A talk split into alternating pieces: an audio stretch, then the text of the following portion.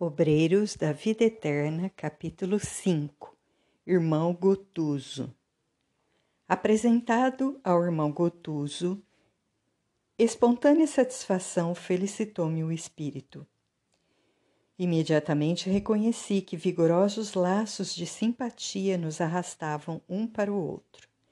Nele, as afinidades com os serviços da esfera carnal eram ainda sobremaneira fortes a conversação, gestos e pareceres denunciavam-lhe a condição. Impregnado de intensas lembranças da vida física, a que se sentia imantado por incoercível atração, não subira por enquanto nos nossos círculos de trabalho mais elevado, contando apenas alguns poucos anos de consciência desperta após acordar na existência real. De início, ofereceu-me elementos para sumariar-lhe a posição.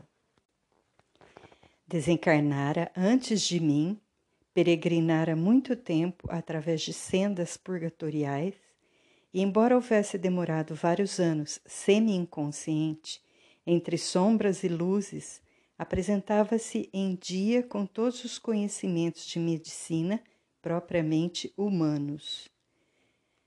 Sempre supus confiou-me bem-humorado, quando nos vimos a sós, que após a morte do corpo nada mais teríamos a fazer além de cantar beatificamente no céu ou ranger dentes no inferno. Mas a situação é extremamente diversa. Fez significativo parênteses e continuou. Refiro-me à velha definição teológica porque nunca pude aceitar a tese negativista em caráter absoluto. Impossível que a vida estivesse circunscrita ao palco da carne, onde o homem desempenha os mais extravagantes papéis em múltiplas atividades cênicas, desde a infância até a velhice. Algo deveria existir, sempre acreditei, além do, do necrotério e do túmulo. Admitia, porém, que a morte fosse maravilhoso passe de magia, orientando as almas a caminho do paraíso de paz e morredoura ou da região escura de castigos eternos. Nada disso, contudo.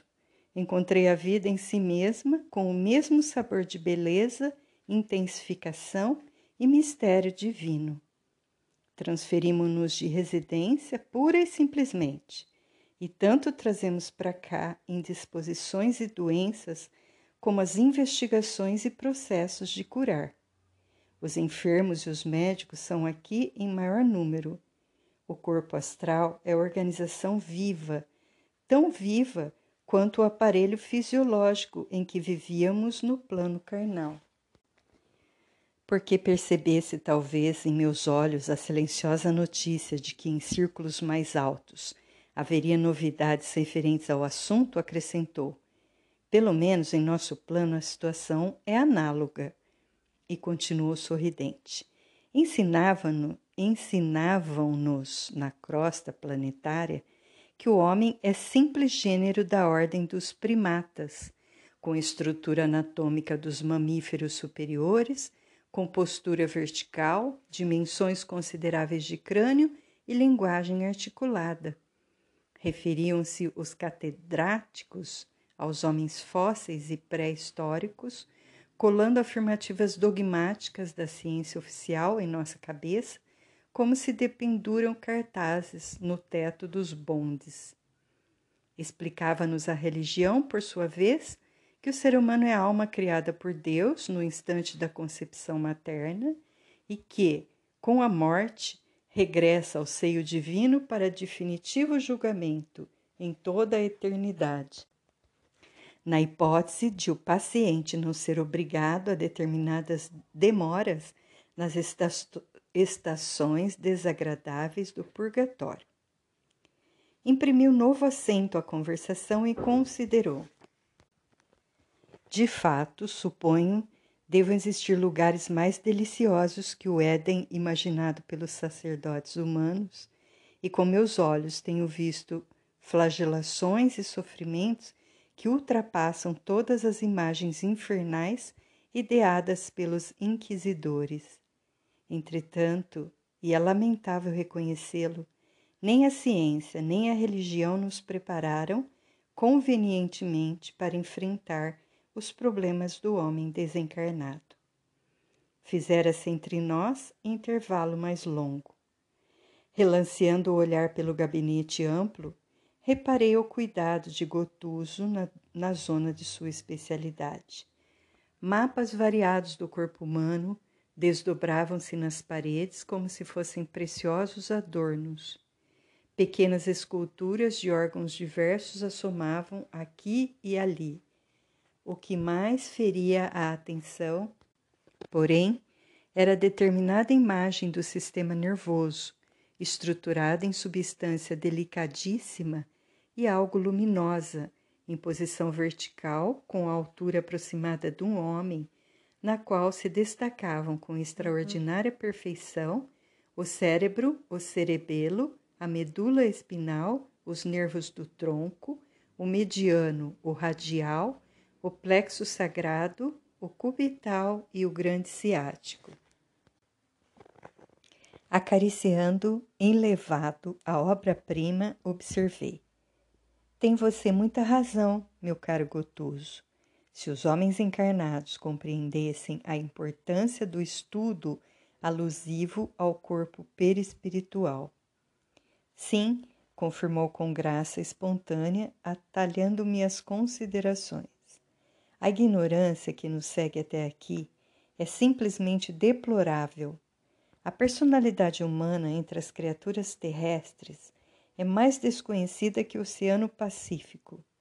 Eu, por mim, católico militante que fui, sempre aguardei o sossego beatífico depois da morte.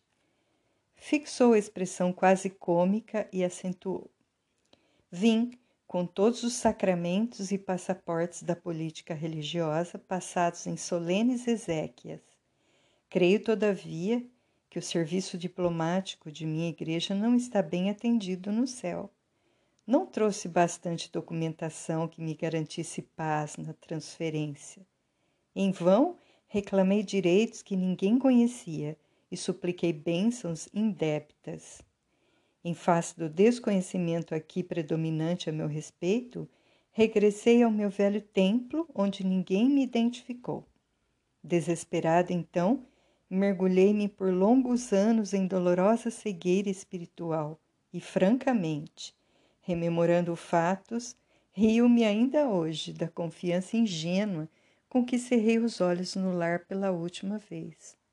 O padre Gustavo prometia-me a convivência dos anjos, veja bem, e asseverava-me que eu seria levado em triunfo aos pés do Senhor, e isso apenas porque legara cinco contos de réis à nossa antiga paróquia. Meus familiares acompanhavam em pranto nosso diálogo final em que minha palavra sufocada comparecia em monossílabos, de longe em longe, na extrema hora do corpo. No entanto, se era quase impossível para mim o comentário inteligente da situação, o páraco falava por nós ambos, explanando a felicidade que me caberia no reino de Deus. Médico de curta jornada, mas de intensa observação, a moléstia não me enganou mas, inexperiente nos assuntos da alma, confundiram-me plenamente as promessas religiosas. Penetrando o portão do sepulcro e não me sentindo na corte dos santos, voltei, copiando perigosas atitudes dos sonâmbulos, para interpelar o sacerdote que me encomendara o cadáver às estações celestes. Incompreendido e cego, peregrinei por muito tempo entre a aflição e a demência nas criações mentais enganadoras que trouxera do mundo físico. Certamente, porém, observei em face da parada mais longa que se fizera, não lhe faltaram bons amigos. De fato, concordou. Entretanto, gastei anos para tornar ao equilíbrio indispensável, condição única em que podemos compreender-lhes o auxílio e recebê-los. Deve, pois, sentir-se feliz agora. Sem dúvida, comentou Gotuso, humorístico. Reajusto-me com tranquilidade, com a tranquilidade possível. A maior sur surpresa para mim, presentemente, é a paisagem de serviço que a vida espiritual nos descortina. Tenho hoje profundíssima compaixão de todos os homens e mulheres encarnados que desejam insistentemente a morte física e procuram-na através de vários modos, utilizando recursos indiretos e imperceptíveis aos demais, quando lhes faltam disposições para o ato espetacular do suicídio. Aguardam-nos atividades e problemas tão complexos de trabalho que mais venturosa lhe seria a existência totalmente desprovida de encanto, com pesadas disciplinas a lhes inibirem as divagações. Recordando a posição laboriosa da dirigente da casa, em virtude das observações ouvidas, considerei.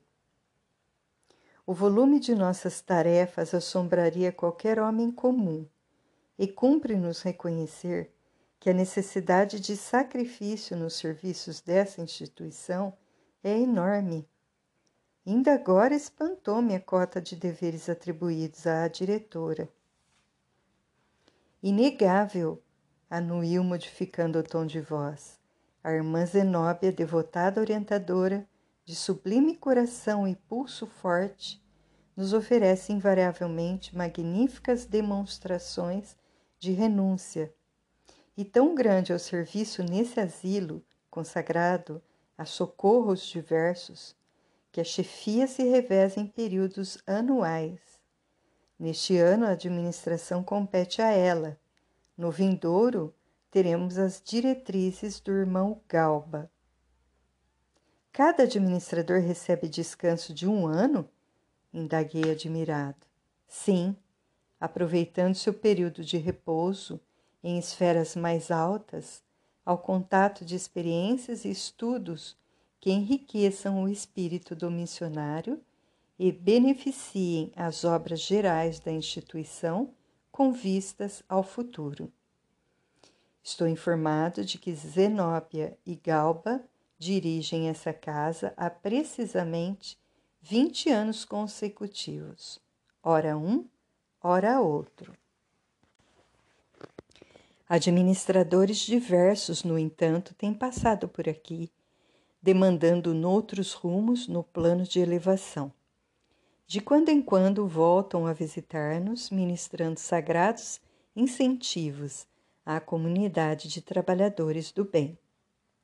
E você? interroguei, talvez indiscreto, onde passa os recreios e entretenimentos? De conformidade com os estatutos que nos regem, possuo também minhas horas de repouso. Todavia, e a sua voz tocou-se de velada tristeza, ainda não posso fruí-las em esfera mais alta.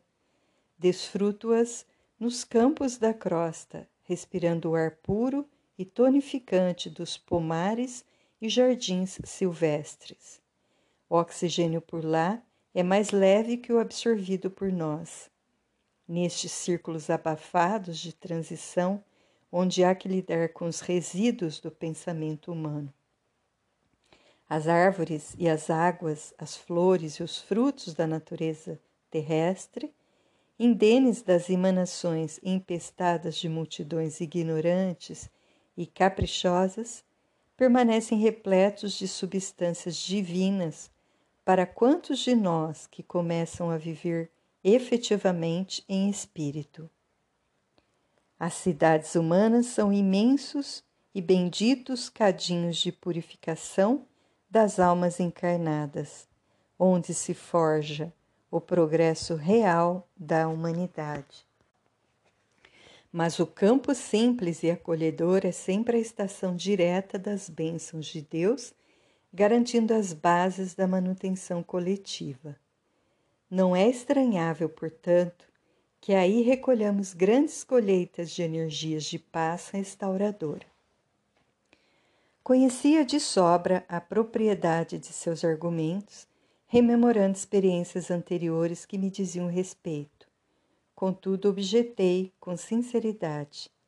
Lastimo, porém, que você ainda não tenha podido visitar regiões mais elevadas. Descobriria continentes de radiosas surpresas, revigorando com eficiência o estímulo e a esperança. Prometem-me para breve semelhante júbilo, acentuou resignadamente. Ouça, meu amigo, perguntei com afetuoso interesse. Qual a razão do adiamento? Poderia, por minha vez, interpor minha influência humilde no assunto? O companheiro, que se caracterizara por sadio otimismo desde a primeira palavra, deixou transparecer inquietante emoção fisionomia transtornada, seus olhos móveis e brilhantes nevoaram-se de pranto, dificilmente contido, e fixando-os talvez no quadro interior das próprias reminiscências, Gotuso explicou-se com inflexão de amargura. Trago ainda a mente e o coração presos ao ninho doméstico que perdi com o corpo carnal.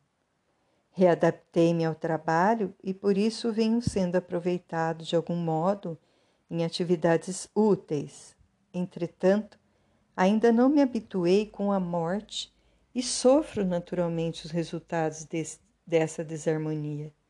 Encontro-me num curso adiantado de preparação interior, no qual progrido lentamente, esforçando-se por assumir diante de mim atitude tranquilizadora, prosseguiu depois de ligeira pausa. Retomando a mim mesmo, após longos anos de semi-inconsciência, voltaram-me a reflexão, o juízo, o equilíbrio. Ó oh, meu amigo, que saudades torturantes de minha casa feliz! Marília e os dois filhos, então rapazes de curso ginasial, eram os únicos habitantes de meu pequeno paraíso doméstico. A medicina exercida desde cedo entre clientela abastada conferira-me extensos recursos financeiros. Vivíamos plenamente despreocupados entre as paredes acolhedoras e quentes de nosso ninho. Nenhum dissabor, nem a mais leve nuvem. Surgiu-nos a primeira dor com a positivação da pneumonia que me separou da esfera física. A primeira nota de sofrimento, mobilizamos o dinheiro e as relações afetivas inutilmente. Todas as circunstâncias favoráveis de ordem material quebraram-se, frágeis, perante a morte. Marília, porém, prometeu-me fidelidade constante até ao fim, selando o juramento com amargurosas e inesquecíveis lágrimas. Aproximava-me dos cinquenta anos, enquanto a querida esposa não ultrapassava os trinta e seis. Doía-me na alma deixá-la quase só no mundo, sem o braço do companheiro. Todavia, confiando nas promessas religiosas, acreditei que pudesse velar por ela e pelos filhos da região celestial. A realidade, porém, foi muito diversa, e depois das lutas purgatoriais, voltando ansioso à casa, não encontrei rastro de dos entes amados que aí deixara. Enquanto perseverara em doloroso sonambulismo buscando socorro junto à religião, Nunca pude voltar ao campo da família, porquanto, antes do tentame, fui arrebatado em violento e escuro torvelinho que me situou em terrível paisagem de trevas e sofrimento indescritíveis. No primeiro instante de libertação, todavia, fui surdo a toda espécie de ponderação. Rompi todos os obstáculos e sequioso de afeto, encontrei-os, enfim.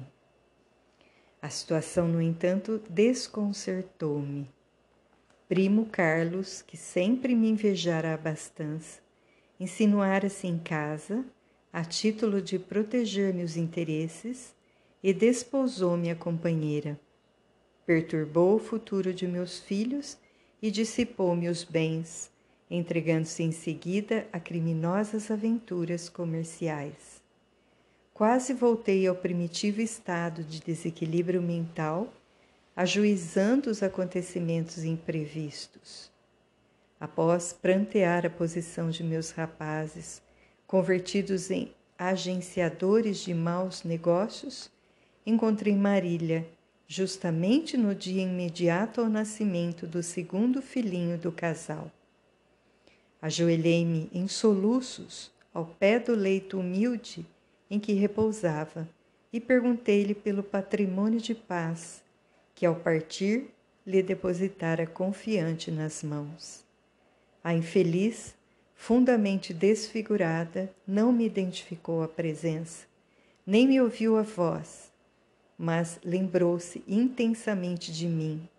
Contemplou o pequenino que dormia calmo e caiu em pranto convulsivo, provocando a presença de Carlos, declarando-se angustiada, nervosa. Quando vi chegar o invasor, irracível e detestado, recuei, tomado de infinito horror. Não tive forças. Era isso que me aguardava após tamanha luta? Deveria conformar-me e abençoar os que me feriram? O quadro era excessivamente negro para mim. Em prejuízo de meu espírito, desfrutar uma existência regular com todos os desejos atendidos. Não me iniciara no, no mistério da tolerância, da paciência, da dor, e por esse motivo meus sofrimentos assumiram assustadoras proporções. Gotuso enxugou as lágrimas que lhe correram abundantemente dos olhos e, em vista da impressão forte que seu pranto me causava, terminou. Quase dez anos são decorridos e minha mágoa continua tão viva como na primeira hora. Deixando-o entregue ao desabafo, alguns minutos pesados rolaram entre nós. Gotuso, escute-me, disse-lhe por fim. Não guarde semelhantes algemas de sombra no coração. Em seguida, descrevi-lhe sumariamente meu caso pessoal. Ouviu-me atento, conformado. Finalizando, considerei. Por que razão condenar a companheira de luta? E se fôssemos nós os viúvos? Quem poderia afiançar que não teríamos sido pais novamente? Não se prenda por mais tempo. O velho egoísmo humano é criador de cárceres tenebrosos.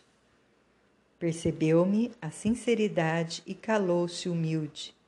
E porque o ambiente se fazia menos agradável, em face da exposição dos íntimos aborrecimentos dele, perguntei para modificar-lhe o impulso mental. Circunscreve-se o trabalho à assistência aos enfermos no setor de tarefas que lhes são atribuídas? Tenho outros campos de atividade, informou. Fitando-me algo modificado na expressão fisionômica, interrogou: Já cooperou em tarefas reencarnacionistas? Recordei a experiência que acompanhara de perto em outra ocasião e narrei o que sabia. O autor refere-se a, a missionários da luz. Olhando-me significativamente, tornou: Sim, você conhece um caso de reencarnação de natureza superior, um caso em que o interessado se fizera credor da gentileza de vários amigos que o auxiliaram desveladamente. Aqui, todavia, acompanhamos situações dolorosas através de incidentes desagradabilíssimos para a sensibilidade. São trabalhos reencarnacionistas de ordem inferior mais difíceis e complexos. Não calcula o que sejam. A verdadeira mobilização de inúmeros benfeitores sábios e piedosos dos planos mais altos que nos traçam as necessárias diretrizes. Por vezes surgem problemas torturantes no esforço de aproximação e ligação dos interessados ao ambiente em que serão recebidos, de tal modo deploráveis que muito angustiosas para nós se fazem as situações, sendo imprescindível o concurso de elevado número de obreiros. Segue-se a reencarnação expiatória de inenarráveis padecimentos pelas vibrações contundentes de ódio e das humilhações punitivas. Na esfera venturosa em que você habita, há institutos para considerar as sugestões da escolha pessoal. O livre-arbítrio, garantidor de créditos naturais, pode solicitar modificações e apresentar exigências justas, mas aqui as condições são diferentes. Almas grosseiras e endividadas não podem ser atendidas em suas preferências acerca do próprio futuro, em virtude da ignorância deliberada em que se comprazem indefinidamente e, de acordo com aqueles que as tutelam da região superior, são compelidas a aceitar os roteiros estabelecidos pelas autoridades competentes para os seus casos individuais. Por nossa vez, somos executores das providências respectivas e constitui-nos obrigação vencer os mais extensos e escuros obstáculos. Nesses quadros de dor, vemos pais e mães que instintivamente repelem a influenciação dos filhinhos antes do berço, dando pasto a discórdia sem nome, a antagonismos aparentemente injustificáveis, a moléstias indefiníveis, a abortos criminosos.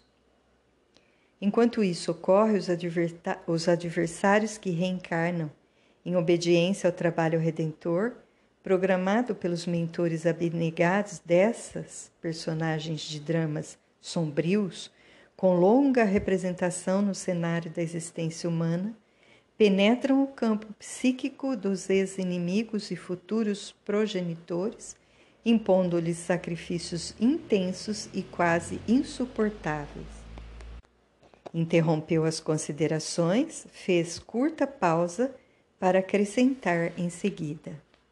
Repare que a diversidade entre as suas informações e as minhas é efetivamente considerável. Considerável.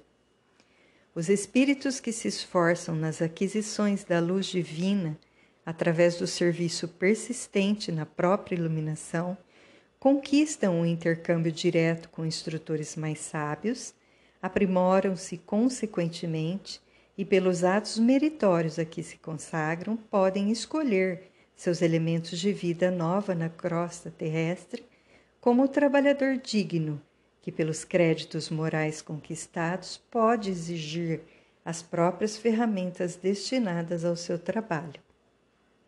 Os servos do ódio e do desequilíbrio, da intemperância e das paixões, contudo, que se preparem para as exigências da vida. Aos primeiros, a reencarnação será verdadeira bênção em aprendizado feliz. Todavia, aos segundos, constituirá necessária e legítima imposição do destino criado por eles mesmos, com o menosprezo a que voltaram as dádivas de nosso Pai no espaço e no tempo escutando-lhe as observações sob inexcedível impressão de alegria e encantamento, não pude sopitar a conclusão que me saiu otimista e espontânea da boca. Gotuso, mas é você, experiente desse modo quanto aos problemas do resgate espiritual, quem guarda a mágoa do lar que se foi? Como pode encarcerar-se no desalento? a de ter tamanha possibilidade de libertação? O companheiro fixou em mim os olhos inteligentes e lúcidos, como a dizer em silêncio que sabia de tudo isso. Esforçou-se por parecer jovial e respondeu: Não se preocupe. Em vista das extremas dificuldades para dominar-me, estudo atualmente a probabilidade de reincorporação no ambiente doméstico, enfrentando a situação difícil com a devida bênção do esquecimento provisório na carne, a fim de reconstruir o amor em bases mais sólidas, junto àqueles que não têm compreendido tanto quanto deveria.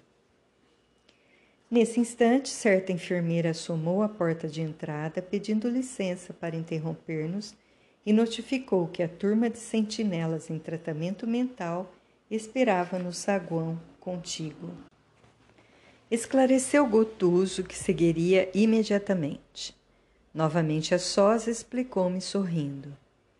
Na esfera carnal, na qualidade de médicos, nossas obrigações resumiam-se ao exame detido das enfermidades, com indicação clínica ou intervenção cirúrgica, e ao fornecimento de diagnósticos técnicos que outros colegas confirmavam quase sempre por espírito de solidariedade dentro da classe. Mas aqui a paisagem modifica-se. Cabe-me usar a língua como estilete criador de vida nova. A casa está repleta de cooperadores que trabalham, servindo-lhe ao programa de socorro e se submetem aos nossos cuidados de orientação médica simultaneamente. Não basta, porém, que eu lhes diga o que sofrem, como fazia antigamente. Devo funcionar, acima de tudo, como professor de higiene mental, auxiliando-os na germinação e desenvolvimento de ideias reformadoras e construtivas que lhes elevem o padrão de vida íntima. Distribuímos recursos magnéticos de restauração com todos os necessitados, reanimando-lhes a organização geral com os elementos de cura ao nosso alcance. Não sem ensinar, entretanto, a cada enfermo algo de novo que lhe reajuste a alma. Noutro tempo, tínhamos o campo de ação na célula física Presentemente, todavia, essa zona de atuação é a célula mental. Observando a disposição ativa do companheiro, meditei no tempo que despendera antes de participar dos serviços médicos da região superior a que fora conduzido e perguntava a mim mesmo a razão pela qual fora gotuso, tão depressa utilizado ali na esfera de socorro aos aflitos. Reparei, todavia, que o novo amigo não me recebia os pensamentos, nem mesmo de maneira parcial, demonstrando-se menos exercitado nas faculdades de penetração e acompanhando-o ao recinto, onde o aguardava extensa clientela, notei que a assistência ali era ministrada a doentes em massa, dentro de vibrações mais grosseiras e lentas, exigindo a colaboração especializada. A colaboração especializada de médicos desencarnados, que, como acontecia a Gotuso, ainda conservavam regular sintonia com os interesses imediatos da crosta terrestre.